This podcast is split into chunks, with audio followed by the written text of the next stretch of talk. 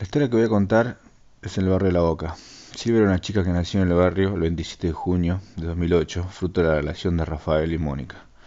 Sus papás se conocieron en el colegio, se casaron y formaron una familia. Siguen viviendo en el barrio como la mayoría de las parejas en La Boca. Ella era al mismo colegio que sus papás. Arrancó de Sala Roja hasta terminar la primaria. El colegio tiene secundaria y sigue cursando el mismo. La familia de Silvia vive en la barriada entre Palos y Martín Rodríguez. Rafael, o Rafa, como le dicen en el barrio, es fanático de Boca. Y su esposa, que mucho no le importa el fútbol, pero lo aguanta. Rafa le comenta a Silvia, lo mismo jugamos con esos que se llaman rey de copas. Pero nosotros ya lo alcanzamos. Silvia, que le importa poco y nada del fútbol, dijo, sí papá, ya te escuché. Silvia con su mejor amiga Agustina en su cuarto hablaban de cómo sería la secundaria con compañeros nuevos, ya que la mayoría iría a otra escuela. Ella estaba entusiasmada porque iban a haber chicos nuevos. Espero que sean lindos, exclamó Agustina. Las chicas están en la época de la adolescencia y quieren conocer cosas, cosas nuevas, tener novio, etc. En Pinzón e Iberlucea, los primeros días de octubre, se mudó la familia Rodríguez. Venían de Avellaneda ya que los alquileres eran más baratos en la boca. José, el padre de la familia, con su esposa Gloria y sus dos hijos, eh, Sofi, de 16 años, que estaba en cuarto año de secundaria, y Facundo, de 13, que iba recién a comenzar la secundaria. A José no le gustaba el barrio, ya que era fanático del rojo, pero aún tenían, pero que tenían que mudarse para ahorrar para su futura casa. Igual no iba a dejar ir a la cancha a ver al rey de copas. Facundo, también fanático del rojo, le prometió a sus amigos que seguía yendo al barrio. Ellos, antes de mudarse, vivían entre el cine y Bocini, en las torres que daban frente a la cancha. Al día siguiente, José fue con sus dos hijos a anotarse en alguno de los colegios de la Boca. Sofía se anotó en Manuel Verano, que está en la Madrid, y a Facundo no le gustaba ninguno. José, ya cansado, le dijo a Facundo elegí alguno, porque no nos quedan más opciones. En eso Facundo pasó por el William Amor y dijo, que sea este, ya que no queda otra, sin ganas lo dijo. Ya comentando el ciclo lectivo, Facundo en el primer día va con sus padres al colegio, Facundo vestido con un uniforme y, José se puso una campera de rojo. Silvia también iba con el uniforme y Rafa vestido de la cabeza hasta los pies de boca. Ya en el colegio, cuando se encontraron los papás de cada uno en la escuela, se miraron fijamente y por dentro se decían, se decían las puteadas que puedes imaginarte. En cambio, Facundo y Silvia se miraron y el amor fue inmediato, como si hubiera flechado Cupido. Quedaron encantados los dos. Ya en el curso, Silvia se lleva la sorpresa de que, de que su amor platónico iba a su curso. Le dice a su amiga, ¿viste ese chico? ¿Cuál? le dice Agustina. El que su papá tenía la campera del rojo. Ah, sí, ya sé cuál. Siento cosas por él porque no te puedo explicar. Ay, es re feo, dice Agustina. A mí me encanta, tonta. La profe empieza a tomar asistencia y Silvia se da cuenta de que se llama Facundo Rodríguez. Facundo piensa por su, por su cuenta cómo se llamará esa chica. Y la maestra exclama, Silvia González. Presente, dice ella.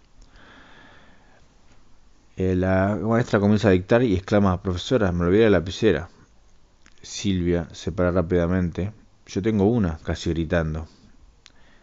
Gracias, le dice Facundo, y ella sonríe.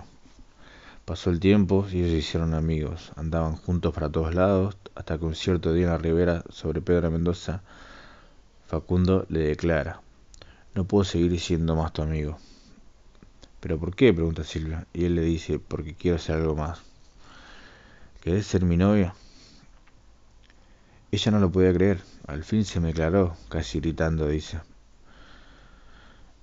y de primera mano Facundo le roba un beso. Quedaron así por un largo tiempo. Justo en ese instante pasa Rafa con su amigo Rubén.